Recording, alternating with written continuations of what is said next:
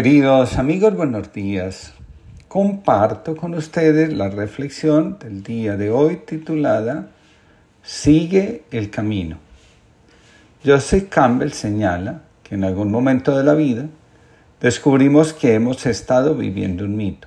Descubrir nuestro mito equivale, según la psicología profunda, a encontrar nuestra pasión, el fundamento de la vida y ser conscientes del estadio de vida en el que nos encontramos. La conciencia sobre el mito que vivimos permite que alcancemos la sabiduría. Actuamos con sabiduría cuando tenemos acceso a nuestro verdadero potencial. Una de las preguntas más importantes que el ser humano puede hacerse en la vida es, ¿qué estoy buscando? La búsqueda mayor del ser humano consiste en encontrar su morada, es decir, el lugar donde el alma encuentra su plenitud y se expande. Jesús va caminando, se da la vuelta y ve que dos discípulos de Juan lo siguen. Les pregunta, ¿qué buscáis? Ellos responden, Maestro, ¿dónde tienes tu morada? Poco a poco, Jesús irá mostrándonos que su morada está en la unión con Dios. El Padre y yo somos uno, nos dirá en varias ocasiones. Todos nacemos dentro del seno de una familia. Nuestra vida comienza en el lugar de hijos. La relación con los padres se rompe cuando, en lugar de agradecimiento, dedicamos nuestros esfuerzos a reprochar y a desear que los padres sean como nosotros queremos que sean. Las expectativas que creamos sobre la vida, sobre nuestros padres y sobre los demás se convierten en la muralla que nos alejan de los otros y, en consecuencia, de nosotros mismos.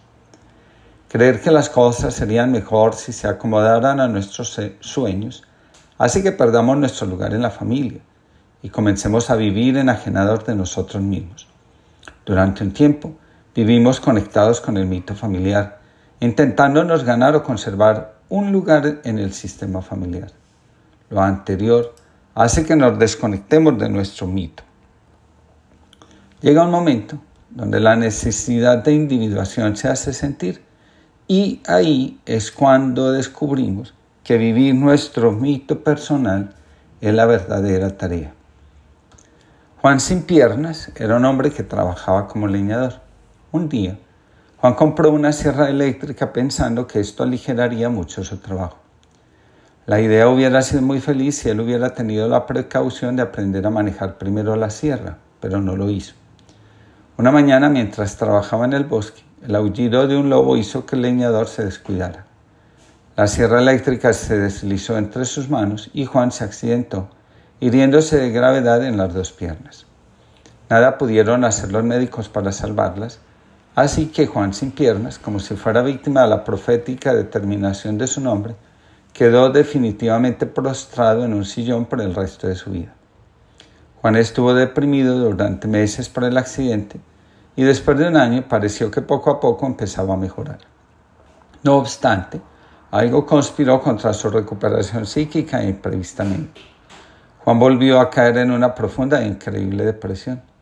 Los médicos lo derivaron a psiquiatría. Juan sin piernas, después de una pequeña resistencia, hizo la consulta. El psiquiatra era amable y contenedor. Juan se sintió en confianza rápidamente y le contó suscitamente los hechos que derivaron en su estado de ánimo. El psiquiatra le dijo que comprendía su depresión. La pérdida de sus piernas, le dijo, era realmente un motivo muy genuino para su angustia.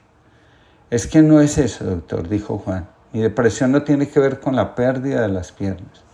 No es la discapacidad lo que más me molesta. Lo que más me duele es el cambio que ha tenido la relación con mis amigos. El psiquiatra abrió los ojos y se quedó mirándolo, esperando que Juan sin piernas completara su idea. Antes del accidente, mis amigos que me venían a buscar todos los viernes para ir a bailar. Una o dos veces a la semana nos reuníamos a chapotear en el río y a hacer carreras a nada. Hasta días antes de mi operación, algunos de los amigos salíamos los domingos de mañana a correr por la avenida costanera.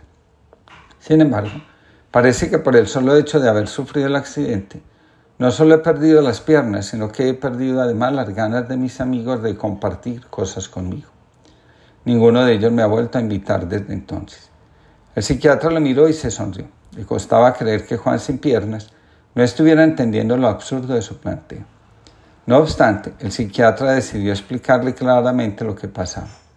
Él sabía mejor que nadie que la mente tiene resortes tan especiales que pueden hacer que uno se vuelva incapaz de entender lo que es evidente y obvio. El psiquiatra le explicó a Juan sin piernas que sus amigos no lo estaban evitando por desamor o rechazo. Aunque fuera doloroso, el accidente había modificado la realidad. Le gustara o no, él ya no era el compañero de elección para hacer esas mismas cosas que antes compartían. Pero doctor, interrumpió Juan sin piernas, yo sé que puedo nadar, correr y hasta bailar.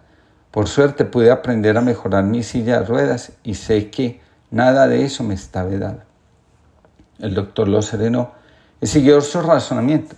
Por supuesto que no había nada en contra de, que él siguiera haciendo las mismas cosas. Es más, era importantísimo que siguiera haciéndolas. Simplemente era difícil seguir pretendiendo compartirlas con sus relaciones de entonces. El psiquiatra le explicó a Juan que en realidad él podía nadar, pero tenía que competir con quienes tenían su misma dificultad, que podía ir a bailar, pero en clubes y con otros a quienes también les faltaran las piernas. Podía salir a entrenarse por la costanera, pero debía aprender a hacerlo con otros discapacitados. Juan debía entender que sus amigos no estarían con él ahora como antes, pero porque ahora las condiciones entre él y ellos eran muy diferentes. Ya no eran sus pares. Para poder hacer estas cosas que él deseaba hacer y otras más, era mejor acostumbrarse a hacerlo con sus iguales. Tenía entonces que dedicar su energía a fabricar nuevas relaciones con pares. Juan sintió que un velo se descorría dentro de su mente y esa sensación lo serenó. Es difícil explicarle cuánto le agradezco su ayuda, doctor, dijo Juan. Vine casi forzado por sus colegas, pero ahora comprendo que tenían razón. He entendido su mensaje y le aseguro que seguiré sus consejos, doctor. Muchas gracias. Ha sido realmente útil venir a la consulta. Nuevas relaciones con pares, se repitió Juan para no olvidarlo. Y entonces, Juan sin piernas salió del consultorio del psiquiatra y volvió a su casa. Y puso en condiciones su sierra eléctrica. Planeaba cortarle las piernas a algunos de sus amigos y fabricar así algunos pares. ¿Por qué es tan importante la mitología en el desarrollo psíquico del ser humano? Nos dice Joseph Campbell que independiente de la cultura, del lugar donde nacimos o del nivel de educación que tenemos, todos seguimos desde la cuna un proceso de crecimiento, maduración y desarrollo psicológico muy parecido. Durante un periodo de la vida, los seres humanos vivimos en un estado de dependencia psicológica. En esa etapa buscamos quien nos ayude, quien nos dé amor, quien nos apoye, quien nos dé la oportunidad de mostrar nuestras habilidades. Nos cuesta asumir nuestras propias creencias y actuar por nosotros mismos. Es más fácil en esta etapa seguir los criterios y normas de otros que atrevernos a vivir desde nuestro propio ser. Este periodo de la vida está marcado por la hipocresía. Como dice el Papa Francisco, preferimos maquillar nuestras actitudes, nuestras opiniones, nuestros anhelos, antes que atrevernos a ser nosotros mismos a decir la verdad. Después, la vida invita al ser humano a desplegar sus alas, levantar el vuelo y conectar con su propio potencial. En ese momento descubrimos que la felicidad depende de nosotros y estamos invitados a compartirla con los demás, que estamos llamados a servir antes que a ser servidos. La vida nos pide que nos convirtamos en padre y madre de nosotros mismos, que sigamos nuestra vocación y de manera especial, que abandonemos la hipocresía, que dejemos de acomodarnos a las expectativas de los otros y caminemos en la verdad en este paso de la dependencia psicológica a la autonomía emocional o individuación, muchos se quedan a mitad de camino y toman la vía de la neurosis. Los neuróticos son personas atrapadas en la sumisión a la autoridad, el miedo al castigo, la rigidez mental, el reproche a los demás y la necesidad de aprobación. A través de la mitología, aprendemos cómo otros han alcanzado la individuación, la autonomía emocional. La mitología cumple tres funciones en la vida psíquica del ser humano. La primera función consiste en despertar en el individuo la conciencia de la existencia última del ser.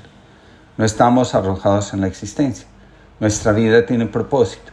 La tarea de las tareas consiste en descubrir el sentido de nuestra vida y para eso tenemos que aprender a iluminar nuestra oscuridad y respetar los órdenes del amor y de la ayuda.